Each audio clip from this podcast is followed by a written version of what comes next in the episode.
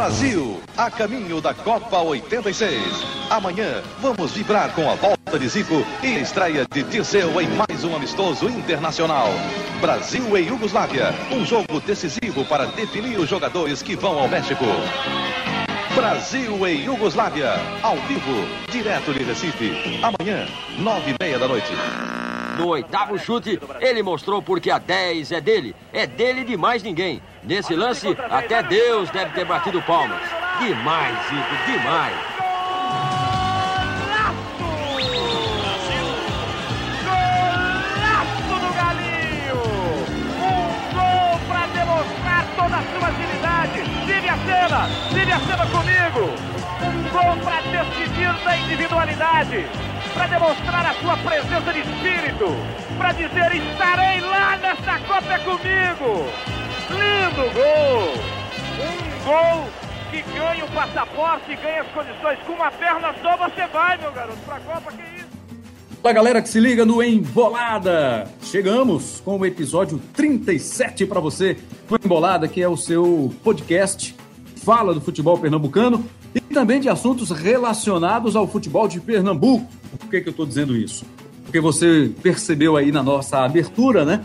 É, a gente vai falar sobre o último gol marcado por Zico com a camisa da seleção brasileira, um golaço em 1986, 34 anos atrás, e o jogo foi disputado no estádio do Arruda, um amistoso contra a Iugoslávia, era preparação para a Copa do Mundo do México de 1986.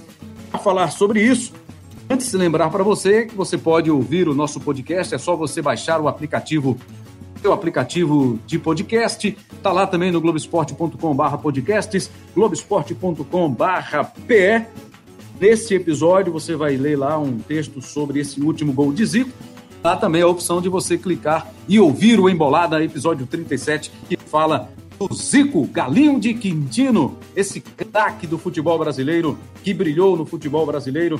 Não conseguiu conquistar a Copa do Mundo, né? Ganhar uma Copa do Mundo, mas foi genial. Para falar sobre Zico, sobre esse último gol dele com a camisa da seleção brasileira, hoje temos a participação de Lucas Fittipaldi, o CEO do Embolada. Brau Neto, nosso parceiro de Embolada, também está com a gente. E o convidado especial é Tiago Dias, editor executivo do Esporte Espetacular. Ele que conhece muito sobre a carreira do Zico e vai contribuir bastante aqui nesse papo, nessa discussão, nesse debate que a gente vai fazer em torno Galinho de Quintino, Arthur Antunes Coimbra. Para começar, Tiago Dias, você falasse que representa Zico a carreira no futebol brasileiro, no futebol mundial, a grandeza desse camisa 10 que brilhou por quase duas décadas no futebol. Bem-vindo aqui ao Embolada, Tiago Dias. Obrigado, amigo. Obrigado, Rembrandt.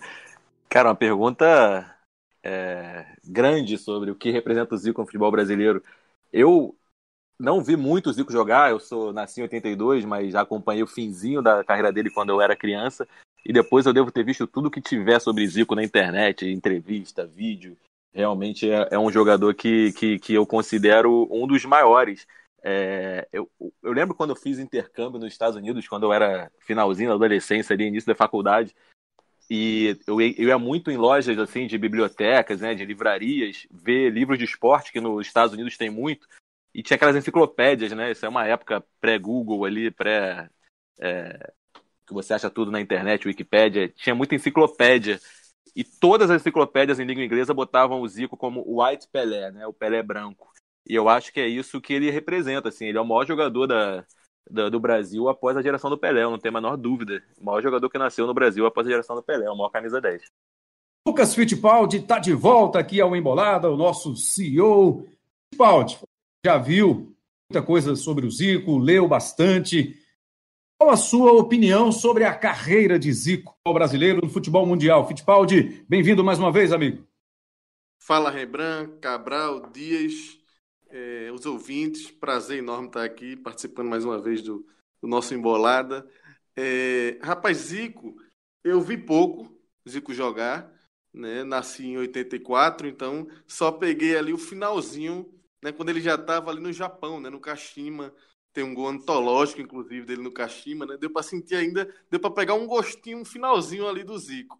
Mas é, eu também já vi muita coisa do Zico, né? Pesquisei E acho sim que foi um dos, um dos maiores, né? E acho que Zico tem uma coisa, que, assim, ele ficou marcado por um lado de ter não ter ganho a Copa do Mundo. Com certeza, se tivesse ganho uma Copa do Mundo, era era esse cara, talvez fosse inquestionavelmente o jogador segundo depois de Pelé, se tivesse ganho uma Copa, né? Mas de toda forma, eu acho que Zico, ele tem algo que é muito raro, que ele é dono de uma geração, né? Existe a geração Zico. Do jeito que existe a geração do Pelé, né? Tem a geração, acho que Romário ali também, Romário Ronaldo, e Zico talvez seja até maior em relação a esses dois que eu citei agora, a geração Zico, né?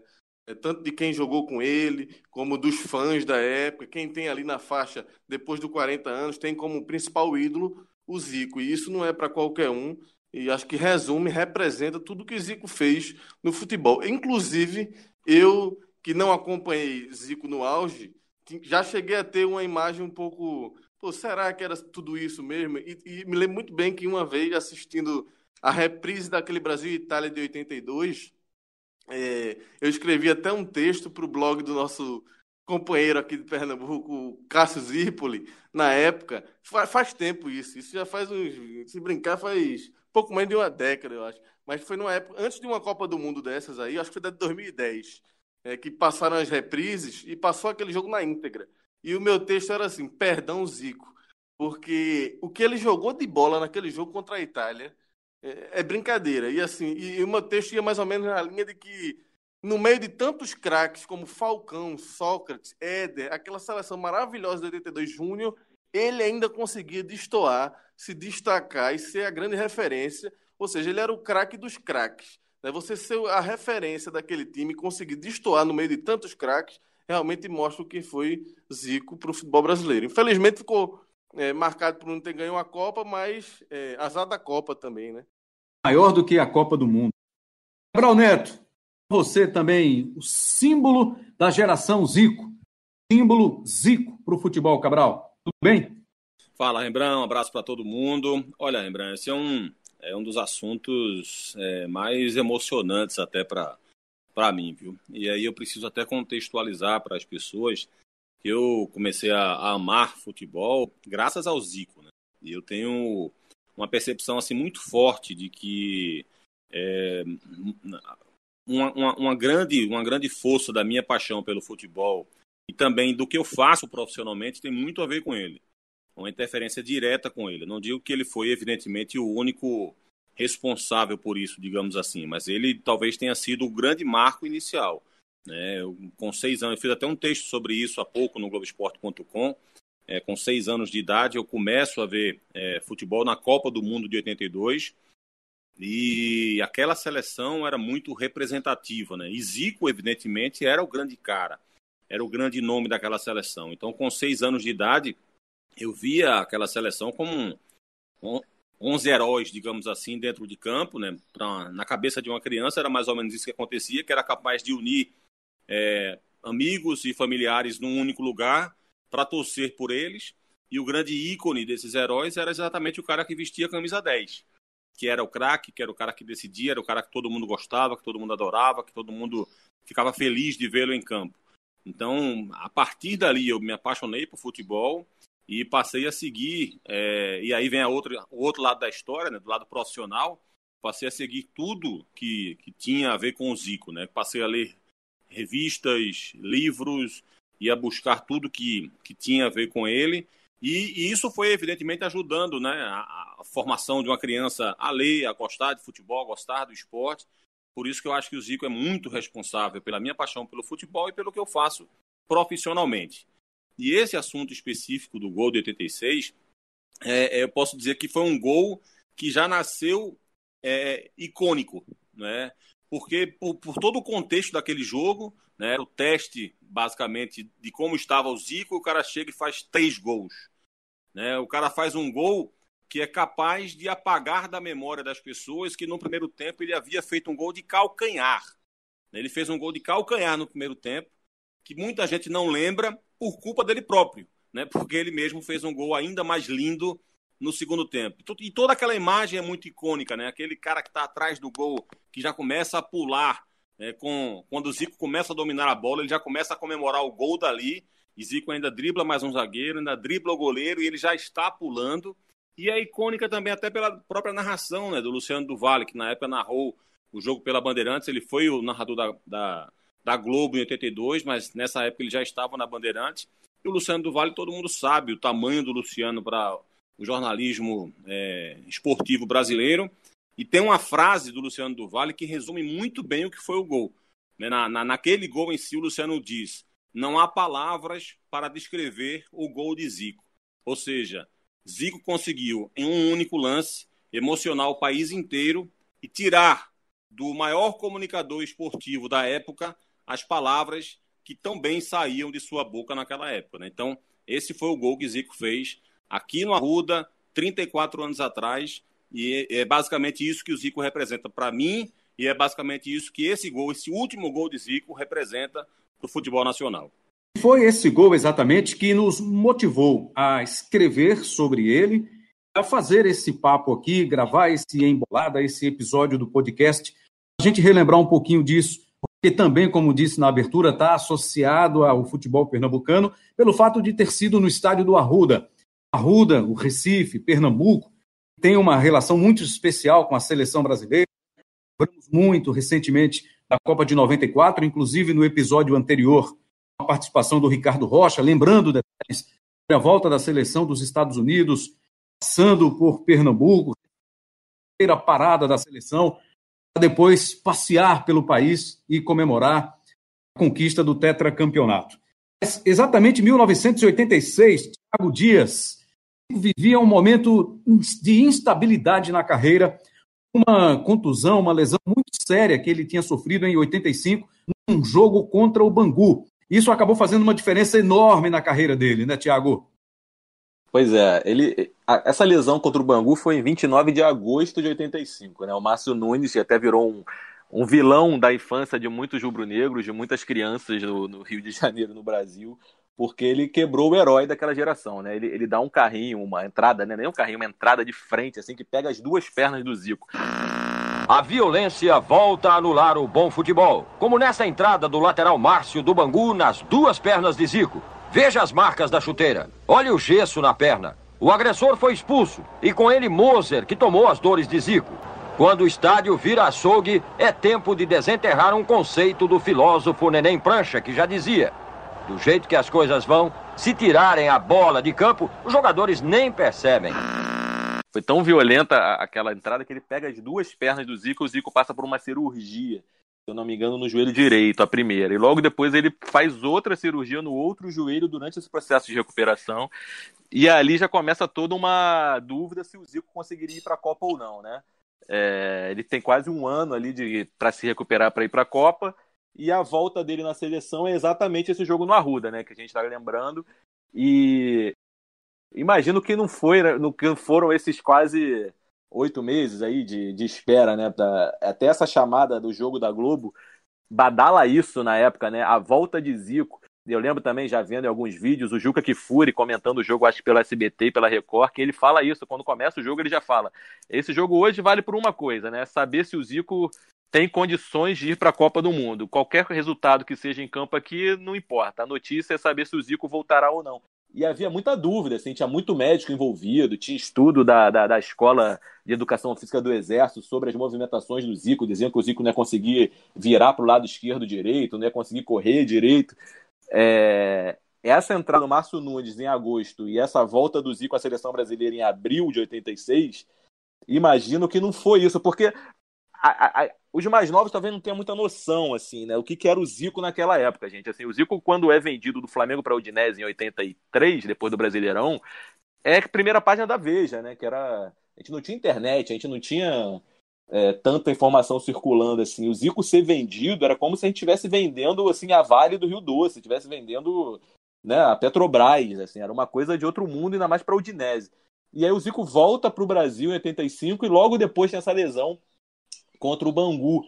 Então, assim, a gente tava ali, já tinha perdido a Copa de 82, né, com essa, pô, que é uma grande decepção, né, com aquela seleção que ficou no imaginário popular, assim, até hoje, E 86 é um respiro, assim, é uma tentativa. O Tele saiu e voltou, né? O Tele não fica direto entre 82 e 86, ele sai e volta.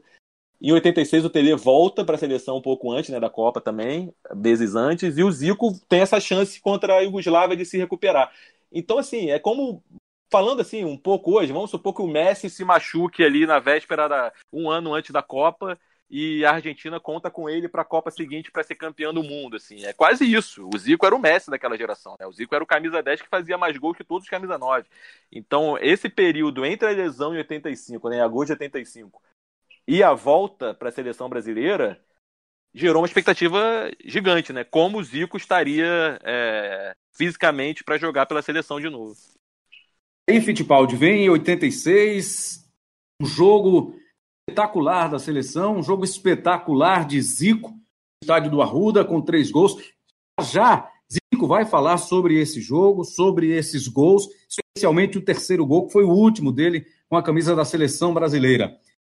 Esse jogo, Fittipaldi, é... Zico praticamente garantiu, garantiu a participação dele na Copa do Mundo. Mas ele estava, ele conta isso em alguns momentos, estava muito seguro para ir à Copa do Mundo. Preferia não ter ido àquela Copa do Mundo. Seria diferente para o Brasil se o Zico não tivesse ido. Esse exercício é muito difícil para se fazer. Mas você imagina a seleção sem o Zico? Bem que ele contribuiu muito pouco, participou muito pouco, entrando naquele jogo contra a França, Fittipaldi. Coincidentemente, Rembrandt, eu estava pesquisando é, nos últimos dias, assim, nas últimas duas semanas, bastante sobre esse período né, sobre a Copa de 86. É, assisti aquele jogo Brasil e França todinho, completo, na íntegra. Pesquisei sobre esse jogo contra a Iugoslávia. Acho que foi por isso que eu recebi o convite para participar do programa aqui hoje. Né? Então a coisa está bem viva na minha, na minha cabeça aqui. É, e Zico, cara, assim, existia tudo isso que o Dia já falou aí, existia toda essa expectativa para saber como era que o Zico chegaria à Copa do Mundo. Claro que se sabia que ele estava longe da forma ideal, né? Ele já estava numa idade também mais avançada. A lesão foi muito séria, né? É, ele, ele duas lesões, depois ele se machucou num treino da seleção, aí voltou, é, se preparou e fazia mais ou menos ali, parece que uma semana que ele tinha voltado a treinar bem antes daquele jogo contra é, a Iugoslávia. E aí acontece um jogo em que Zico não só tem uma grande atuação, como faz três gols, né, numa vitória por 4 a, a 2, né, três gols dele, e sendo ainda um gol que é uma pintura, um golaço, um dos mais belos da Então, assim, depois daquele jogo, era impossível é, algum treinador, né, no caso foi o Tele, mas qualquer treinador não levar Zico para a Copa do Mundo. Né, por mais que, que ele não tivesse no auge. Eu acho até que na época, eu imagino que na época, depois daquele jogo, a expectativa aumentou demais. Porque você ter seu principal jogador, né, seu principal ídolo, é, arrebentar como ele arrebentou naquele jogo, né, a um mês da Copa do Mundo, porque aquele jogo foi no dia 30, a Copa do Mundo de 86 começou em, no dia 31 de maio. Né? Então ali parecia que era o grande. Né, deve ter sido uma injeção de ânimo muito grande né, na seleção, nos brasileiros. Pô, será que a gente vai conseguir? Porque a seleção era boa, não era mais aquela seleção de 82, né? mas era uma seleção muito boa ainda. Uma seleção que, que fez uma Copa do Mundo muito interessante. Até o jogo contra a França, o Brasil ganhou todos os jogos. E nos dois jogos anteriores ao jogo da França, foram duas goleadas, né? 3 a 0 na Irlanda do Norte, 4 a 0 na Polônia, né? Quando o Zico entrou já no final ali desses dois jogos, né? Mas eu acho que era indiscutível que teria que ser que levar Zico. É, mas assim, é, ele, ele enviou para a gente né, uns áudios, uns relatos muito legais assim, né? A gente vai escutar aí. E aí ele conta do jogo contra o Chile, né? Que já no jogo seguinte né, desse jogo contra a Yugoslávia, ele sente, né? O... Eu vou deixar até ele contar, né? O áudio aí é mais rico, mas e aí já compromete, já muda um pouco de figura aquela imagem que ficou do jogo contra a Iugoslávia, né? Que realmente foi uma atuação de gala, com certeza uma das maiores atuações dele, né? Foi um hat-trick às vésperas da Copa do Mundo no nosso Arruda, né? Vamos então aproveitar e ouvir o Galinho de Quintino aqui, sua embolada, primeiro para falar sobre a questão física, né? Como ele estava física e clinicamente no período do amistoso, aquela data, né? Ali, final de, do mês de abril, a um mês do início da Copa do Mundo, era realmente um teste para ver se o Zico estava cuidado, estava pronto para a Copa do Mundo. aí pra gente, Zico. É, me sentia muito bem fisicamente, estava treinando normal o tempo todo e não nenhum momento falaram para mim que era jogo teste não, mas lógico, devido ao problema que eu tinha no joelho, saber que tinha que fazer uma cirurgia. A lesão do ligamento cruzado ela existia. E só fazendo a cirurgia que dava jeito, lógico que para mim era importante uma partida, poder jogar uma partida normal. E foi o que aconteceu naquele dia, né? Fisicamente eu não tinha problema nenhum. O problema só é que eu tinha essa instabilidade no joelho, sabia que tinha que fazer a cirurgia, e se eu fizesse a cirurgia não tinha como participar da Copa. É, pedi ah, algumas vezes para que acontecesse aquilo, mas achavam que eu era uma pessoa importante para a seleção, estando ali e tal. Então eu fazia musculação, fazia todas, atendia todas as recomendações lá da preparação física da, da do departamento médico. E aquele jogo foi um jogo é, especial, porque acabou se tornando especial, porque foi quando eu fiz meu último gol pela seleção brasileira. Eu joguei depois ainda, mas não fiz mais gols. Então foi uma partida legal, uma partida importante contra um puta time que era a, a seleção da Iugoslávia, né?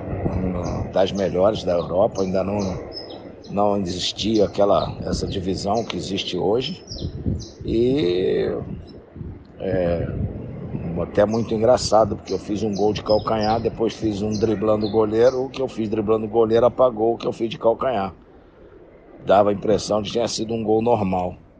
A gente quer saber também, Zico, qual foi a sua reação depois da partida?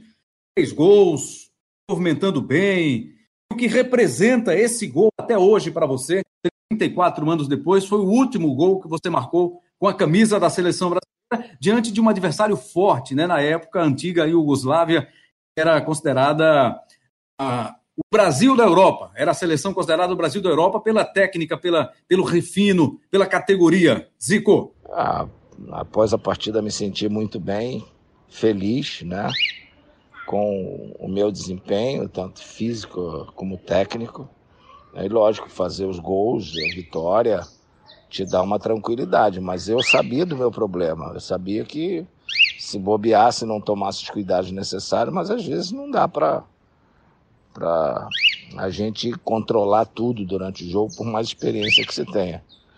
Então depois teve um jogo contra o Chile e com 15 minutos de jogo eu fui dominar uma bola, me desequilibrei e o joelho é, torceu de novo, então inchou e tudo. Dali, quando nós voltamos para São Paulo, eu pedi para não ir à Copa, pedi para ficar no Brasil, e mas é, acabou que eu, eu fui, fui para o México, a gente fez tudo que era possível fazer, mas acabou não dando certo. Então eu não obedeci o que o meu coração mandou, que era não participar daquela Copa do Mundo. E acabei é, sofrendo muito e a grande marca que eu tenho na minha carreira ter sido justamente aquela Copa do Mundo que eu não deveria ter participado. Mas o jogo teve um gosto especial, sem dúvida, por aquele um dos mais belos gols que eu fiz na minha carreira e na seleção brasileira ter, ter sido o último gol com a camisa da seleção. Grande abraço. Então tá aí, Cabral. Zico fala da lesão contra o Chile, ele voltou a sentir nesse amistoso depois amistoso contra a Iugoslávia. Na cabeça dele só passava não disputar a Copa do Mundo. Ele não estava seguro, convencido de que estaria em condições plenas para disputar a Copa de 86 e aconteceu o que aconteceu. Acabou ficando marcado pelo pênalti perdido contra a França, Cabral. Pois é, Rembrandt, e é, é uma, uma pena né, que um cara com uma carreira como a do Zico seja lembrado apenas por isso em seu próprio país. Né? É mais ou menos como o Roberto Baggio ser lembrado na Itália apenas por ter perdido aquele pênalti na final da Copa do Mundo. E olha que o Zico, para mim, foi muito mais importante para o Brasil do que o Baggio para a Itália, para a seleção italiana e o Zico para a seleção brasileira. é, que o Zico era realmente o grande ícone, distante inclusive dos outros né, jogadores. O Baggio dividia aqui e ali seu protagonismo com outros jogadores tão relevantes quanto, quanto ele. Então eu acho muito injusto que isso aconteça de alguma forma no futebol. É, acho que, que o Zico é muito maior do que um pênalti desperdiçado. É difícil você jogar para cima de um atleta uma, a, a, culpa por uma eliminação num jogo coletivo, não é? E, e, e simplesmente por ele ter perdido um, um pênalti durante o jogo, né? O, Brasil poderia ter vencido de outras formas, poderia ter vencido na, na própria disputa de pênaltis, onde ia bater o pênalti e ele fez o pênalti na disputa de pênaltis. Né? O Sócrates acabou perdendo, o Júlio César acabou perdendo. Então, é muito relativo, até porque o lance que origina o pênalti é exatamente o, o primeiro toque na bola que ele dá. Né? Porque ele entra naquele jogo, ele recebe a bola, a primeira bola que ele recebe, ele dá o passe, o branco vai e sofre o pênalti. Né? Um passe lindo que ele dá, inclusive. É, então, acho que é, é, é muito triste é, a gente minimizar a carreira de um jogador de futebol por faltar uma conquista coletiva em seu currículo. Eu acho que o Zico é muito maior do que aquele pênalti perdido. O Zico foi, sem dúvida nenhuma, uma grande marca de uma geração. As pessoas que têm a minha idade ou um pouco mais é, certamente respeitavam e admiravam o Zico naquela, naquela época, porque ele realmente era um ícone do futebol nacional. É, fico muito triste mesmo de, de relembrar a Copa de 82. A Copa de 82 não. 82 todo mundo sente, todo mundo fica triste, mas eram vitórias coletivas e foi, e foi uma derrota coletiva também. Enquanto que em 86 ele fez pouquíssimo em campo, porque ele não conseguia jogar, ele não conseguia entrar em campo, ele não conseguia. É, ele ficou a maior parte do tempo no banco de reservas. Ele entrou contra a Polônia e no segundo tempo e fez um jogaço contra a Polônia.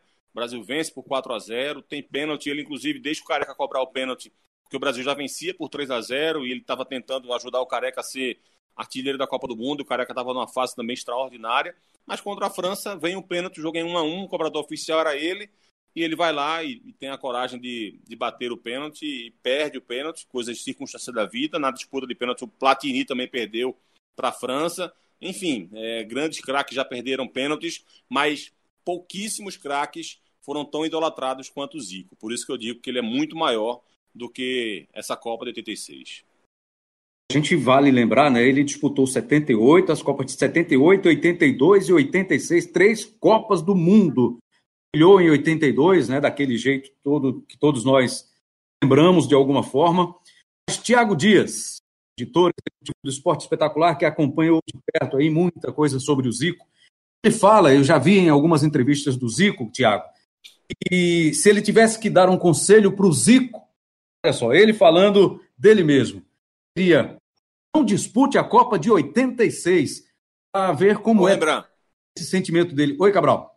Só antes do Dias entrar aí para fazer uma, uma brincadeira, é, esse é, é, o único momento que eu discordo do Zico, tá? Porque se ele tivesse a chance de dar um conselho a ele, ele poderia dar o conselho de bater do outro lado o pênalti, né? Na hora contra a França, seria muito melhor. Trocava o lado da batida, né? Trocava só o lado da batida, da batida né, Cabral? Isso, o resto deixa como tá.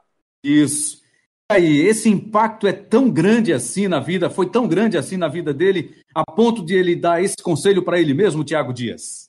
É engraçada a relação do Zico com a Copa do Mundo, né? Em 78 tem aquele gol anulado, que é um golaço, e aí o Brasil é, não, não, não, chega nem na final. 82, que era para ser a Copa do. Né, a grande Copa daquela geração, perde né, para a Itália ali num jogo né, que se jogasse 10 vezes ganhava 9. E 86 esse pênalti que depois ele é um dos poucos jogadores que teriam a, a, a, coragem de perder um pênalti nos 90 minutos e ir lá bater na, na decisão, né? E fazer. E, e ele fez o gol. É, esse conselho do Zico, que nem o Cabral brincou, é complicado, né? O Zico teria que, ir pra, teria que ter ido para aquela Copa, não tem jeito. É, seria um mal para o futebol se ele não fosse. Se o Brasil perdesse aquela Copa sem o Zico, né? O que queriam falar também, né? Sem, que ele não teria ido, teria pedido para não ir, é complicado. É, o que eu acho, e depois, depois, já como treinador também, 98, ele vai com o Zagallo. Né, como auxiliar do Zagallo, né, o Zagallo do Zagallo, que nem a gente brincava, porque era a função que o Zagallo fazia com o Parreira, e também tem todo o problema com o Romário, e aí o Brasil perde com aquela convulsão do Ronaldo. Então, Copa do Mundo e Zico, realmente o Zico brinca muito com isso, ele leva muito no bom humor atualmente, eu acho que isso já doeu mais para ele. Ele não, não teve sucesso, né? E até aquela frase que o, que o Fittipaldi falou no início, que azar da Copa, né? Uma frase imortalizada pelo Fernando Calazans numa coluna no Globo, numa dessas derrotas, é azar da Copa, né? Eu acho que o Zico no Brasil tenho certeza que ele seria considerado por unanimidade o maior jogador depois do Pelé se tivesse ganho a Copa de 82 e 86. Eu não tenho a menor dúvida, porque aí o clubismo falaria um pouquinho mais baixo, assim, né? Como o Zico perdendo essas Copas no, no Brasil e tendo toda essa relação com o Flamengo e ganhando tudo que ganhou com o Flamengo, realmente fica uma, uma, uma guerra ali de torcida até, né? De, de você não aceitar o, o ídolo do seu rival é, como um grande jogador do mundo, né? A gente tem muito isso na Espanha, com Cristiano Ronaldo e Messi também, entre Barcelona e Real Madrid. E aqui acentuou muito pela relação dele com o Flamengo. Mas fora do Brasil, eu já tive algumas coberturas internacionais, já tive algumas, duas Copas do Mundo fora do Brasil. A reverência da imprensa internacional com a seleção de 82, e ela é muito resumida na figura do Zico, é impressionante. Assim, é, é, é ele ter ido em 86, até o Platini, né, exalta muito o Zico também. Ele ter ido em 86 é uma amostra também da grandeza dele. Mesmo fora de forma, mesmo com duas cirurgias no joelho, ele tinha 33 anos, que hoje em dia nem é uma idade tão avançada, né, mas para os anos 80, 33 anos, você parecia um senhor, assim, né? Um idoso, praticamente. Eu lembro criança olhando pessoas com 33 anos e pensava assim, meu Deus, esse cara é muito velho. E hoje o Messi, o Cristiano Ronaldo batem essa idade aí fazendo 80 gols por ano, né? Mas em 86, 33 anos já era uma idade bem avançada, com aqueles problemas no joelho. O Zico ter ido já foi um ato de heroísmo, né? Hoje ele pode olhar para trás e falar que não tinha vontade, era melhor não ter ido, que não se sentia à vontade, mas na época com certeza ele devia estar doido para ir para a Copa devia estar tá doido para tentar ser campeão do mundo, porque aquela geração ficou marcada por não ter ganhado 82. Então, assim, esse conselho que ele dá para ele mesmo, hoje ele com seus 60, 70 anos é fácil falar, né? Mas duvido que ele com 33 aceitasse esse conselho do Zico velhinho de meu filho não vá para a Copa. Eu duvido que o Zico de 33 anos aceitasse, tendo a chance Ô, de ganhar uma Copa do Mundo, né?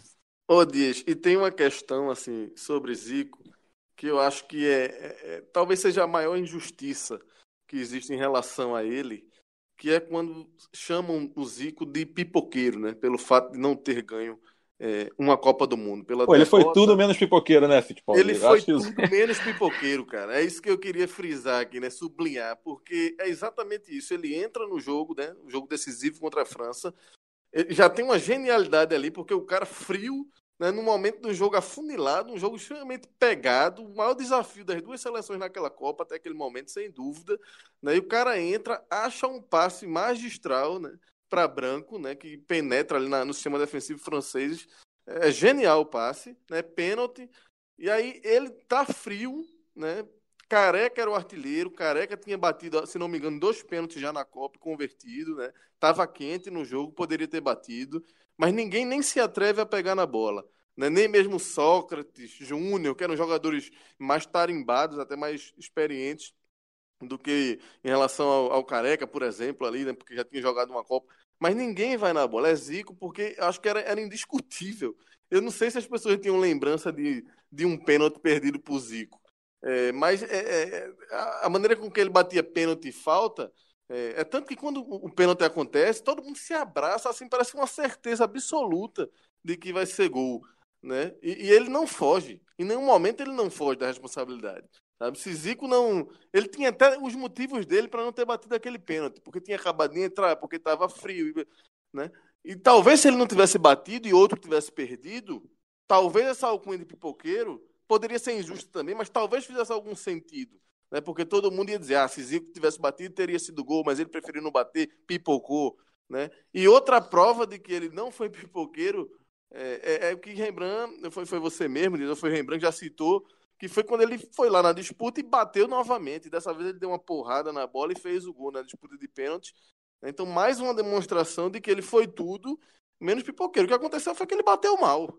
Ele bateu é. mal e, e, errou. E acontece. O futebol é, é feito de detalhe. Alguns centímetros. Se a bola tivesse ido alguns centímetros mais para o lado, teria sido gol e Zico teria uma história épica, sabe? Seria um roteiro de cinema naquele contexto, ele ter classificado o Brasil daquele jeito. Né? Mas aconteceu o que acontece no futebol inúmeras vezes. Né? O detalhe ali pegou mal na bola e perdeu o pênalti. E só mais uma, uma curiosidade sobre esse pênalti também de 86, para depois eu acho que a gente vai falar mais do Arruda. Tem uma entrevista do goleiro da França, o Bax, né, que foi que ele deu entrevista alguns anos atrás para o Extra aqui do Rio de Janeiro, aquele jornal, e que o repórter conversando com ele fala sobre esse pênalti e tal e pergunta se ele já encontrou o Zico alguma vez. Ele diz que não, que nunca reencontrou. E o repórter pergunta o que, que ele falaria para o Zico. E ele diz que pediria desculpas ao Zico por ter pego esse pênalti, porque ele não aceita as críticas que o Zico recebe no Brasil por causa desse, desse pênalti que ele pegou. Então, assim, o próprio goleiro da França acha que não deveria ter pego esse pênalti, não, cara, porque o Zico é muito maior do que aquilo, né? Vou pedir para vocês já a opinião de vocês sobre o gol, né? O relato de cada um sobre o golaço do Zico. Mas antes, apenas um detalhe: não sei se vocês tiveram oportunidade de ler em algum lugar, de ouvir, mas as pesquisas, eu cheguei a, a ler Lazzaroni havia consultado o Zico em 1990 a possibilidade de ele participar de mais uma Copa. E aí ele disse: não, agradeceu, não dá mais. Chegaram a ler, ouvir alguma coisa a respeito? Ô, Rembrandt, posso falar? Eu conversei com o Lazzaroni não tem um ano sobre isso. Não, um pouco mais de um ano, acho que dois anos atrás, perto da Copa do Mundo de 2018. Eu dou um curso aqui no Rio de Janeiro de jornalismo esportivo e levei o Lazzaroni para dar uma palestra para meus alunos. E nessa brincadeira, Carol Lazzaroni falou exatamente isso. Perguntaram para ele sobre por que, que as camisas 10 da seleção naquela Copa eram Silas, por que, que o Brasil não tinha camisa 10, a camisa 10 era reserva. Ele falou assim: cara, a gente não tinha um camisa 10 porque o Zico tinha se aposentado. E antes da despedida do Zico, naquele jogo na Itália, deve ter sido em 89, lembra aquele amistoso do Brasil e Itália lá na, em Udine, que é a despedida do Zico na seleção, que eu acho até que o, que o Neto joga, não lembro. É, mas teve uma despedida e o Lazzaroni falou que antes do jogo chamou o Zico num canto e falou com o Zico, cara, você não quer jogar mais um ano não e, e tentar ir para a Itália? ir para a Copa, e o Zico descartou, o próprio Zico descartou na hora. Então, assim, realmente o Lazzaroni conta essa história de que chegou a sonhar em ter o Zico com a camisa 10 da, do Brasil na Copa de 90. Legal, né? Legal aí, então, confirmada que houve, confirmado que houve realmente esse interesse. Lazzaroni, que era o técnico da seleção, foi o técnico da seleção em 1990 na Copa da Itália.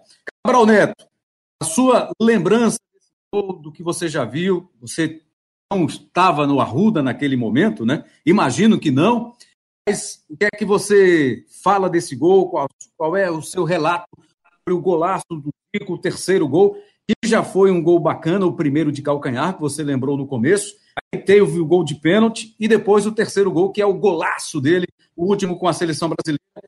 O próprio Zico fala isso aí, né, nessa entrevista que ele nos concede, e ninguém lembrava do gol de calcanhar, porque o terceiro gol acabou ficando imortalizado. E a, a, a sua impressão sobre esse último gol do Zico com a seleção do Brasil, Cabral? Então, Rembrandt, é... como eu já, já falei aqui, né, para contextualizar toda essa minha admiração pelo Zico, todo esse carinho que eu tenho por ele, sem dúvida nenhuma, o maior ídolo que eu tenho no esporte é o Zico. E, e graças a ele também, é, a, a, grande frustração é, da minha vida também tem a ver com ele, né? da minha vida esportiva, digamos assim. É que eu nunca vi o, o Zico ao vivo, né, digamos assim. Pessoalmente, muito menos, mas eu nunca vi o Zico em campo. Eu nunca tive a chance de ver o Zico jogar, é, seja pelo Flamengo ou pela seleção brasileira. Mas eu me lembro muito bem desse jogo. Eu sei onde eu estava, eu sei com quem eu estava, né, na casa de amigos, do, da, de, de, família, é, é, de uma família amiga do meu pai. Né, e eu me lembro muito das pessoas que estavam conosco nesse dia, assistindo a esse jogo, porque realmente é uma memória muito marcante, né? De, de saber que Zico estava aqui e eu não podia ir para o jogo, por exemplo. Então, era algo realmente assim, um, um, tanto quanto, digamos, dolorido, mas era algo marcante porque a minha memória de futebol sempre é muito, muito forte, né? Então, eu me lembro muito bem de como foi esse jogo, me lembro de todo o ambiente, lembro do Arruda cheio, do Arruda lotado, é, lembro dos gols que ele fez. Lembro, eu gostava muito do Renato Gaúcho também, né? E o Renato estava nesse jogo, jogava também nessa partida e o Brasil foi muito bem e aquilo deu muita esperança porque havia realmente essa grande dúvida: será que o Zico vai conseguir ir para a Copa do Mundo? Será que o Zico vai conseguir jogar? E na minha cabeça de criança de 10 anos de idade, eu nem imaginava uma Copa do Mundo sem o Zico. Né? Então havia esse temor do Zico não ir para a Copa do Mundo. E de repente a bola começa a rolar o homem mete três gols. Né? Um deles desse, né? Que, que já nasce já nasce icônico, como eu falei agora há pouco.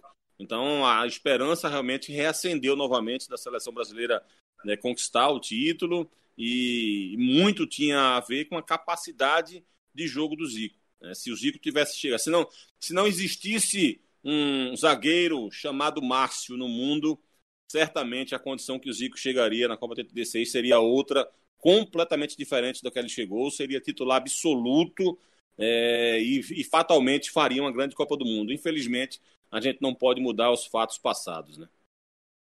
Seu relato final sobre o golaço de Zico no estádio do Arruda.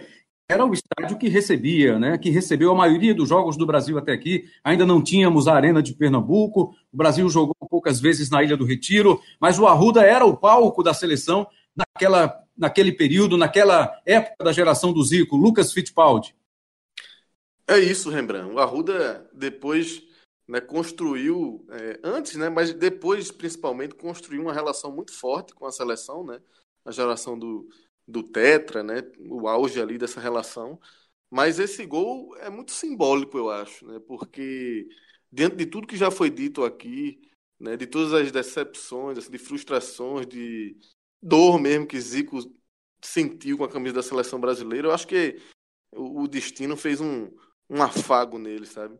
Porque você ter seu último gol pela seleção ser aquele gol, um golaço, né, um, dos, um dos gols mais bonitos da carreira dele, é no mínimo um afago e uma imagem muito simbólica.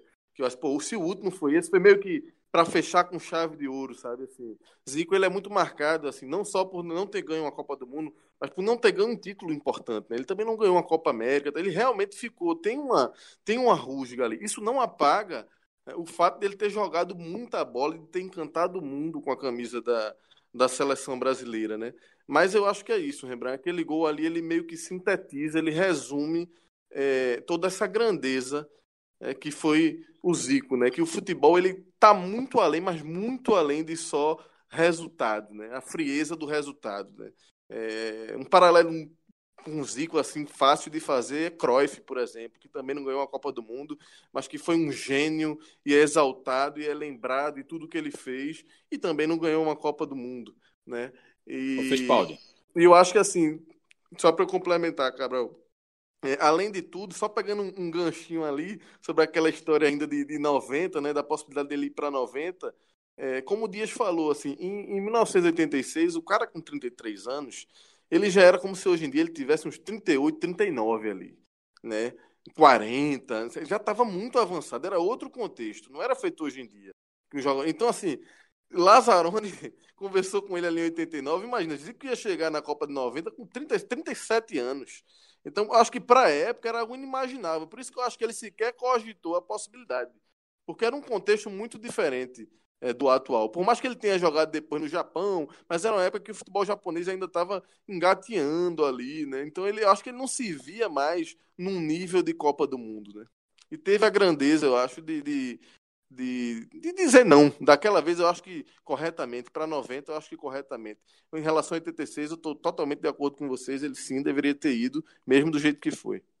Para a nossa impressão final agora do Thiago sobre o gol aqui no Arruda, Globoesporte.com aqui em Pernambuco, na semana passada, lembrou um episódio né, da história do gol de falta de Zico no Maracanã, em Santa Cruz, que para ele, para Zico, é o gol mais bonito marcado por ele em cobrança de falta. Foi uma vitória do Flamengo por 3 a 1 contra o Santa. Ele marcou os três gols do Flamengo e fez aquele golaço do Birigui. E aí a brincadeira do Birigui com o Zé do Carmo, né? Zé do Carmo olhando para Birigui Birigui pedindo para ele, Birigui era o goleiro, pedindo para ele olhar para frente, para o batedor.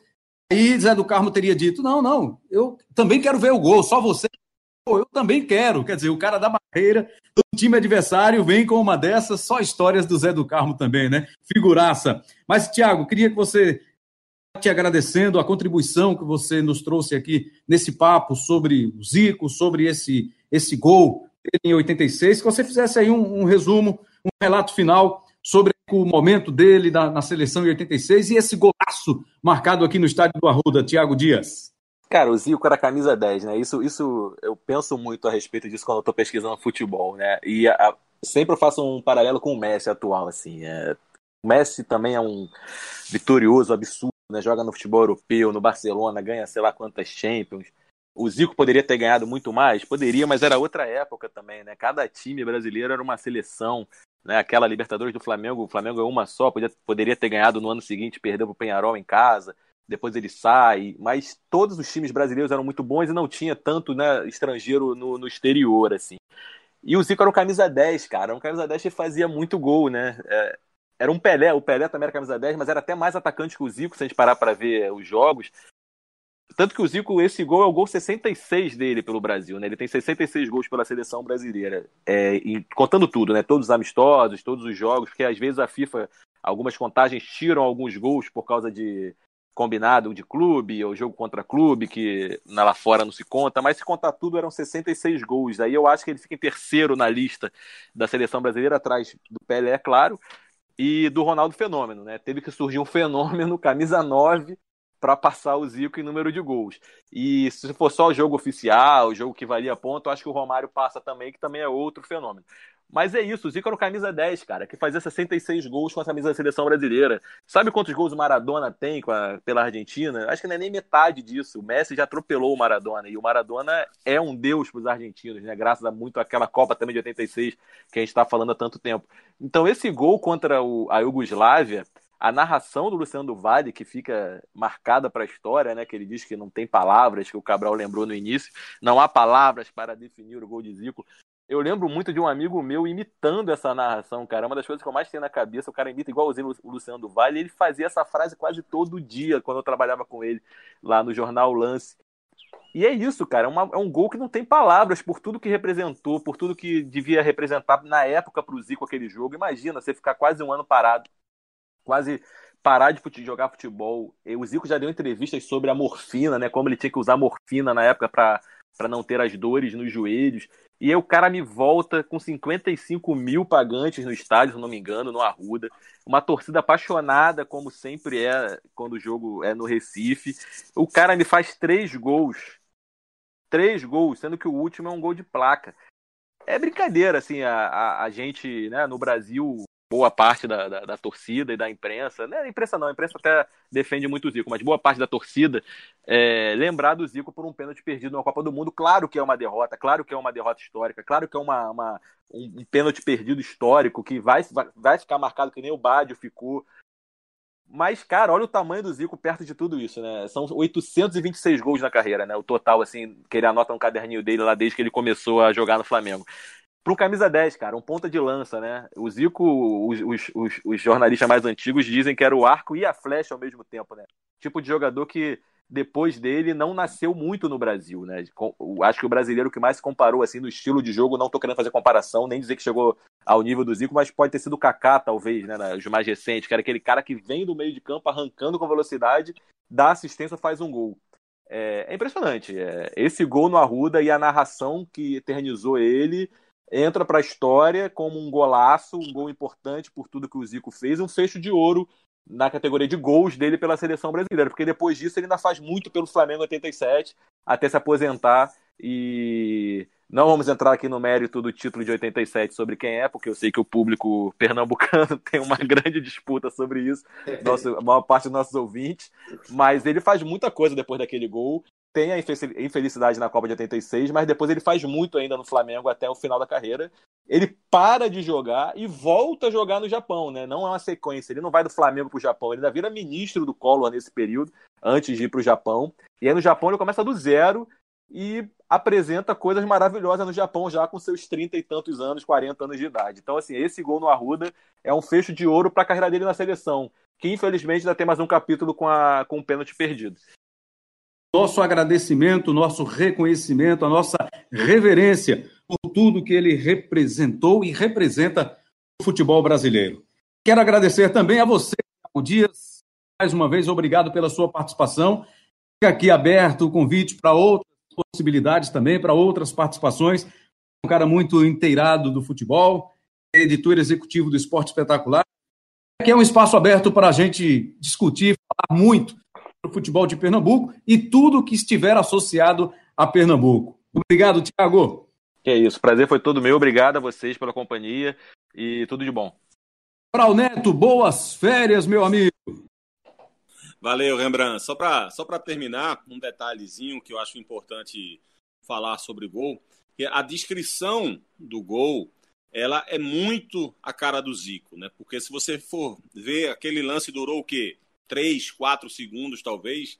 E talvez sejam três, quatro segundos é, bem emblemáticos, bem representativos, bem exemplares em relação ao que foi toda a carreira dele com a bola nos pés. Né? Porque o lance tem a movimentação característica dele, é o movimento do braço que antecede o drible, que era muito característico do Zico a bola colada aos pés, independente da movimentação que ele fizesse, como se tivesse um imã na geladeira, né? A bola nunca saía muito perto do pé dele.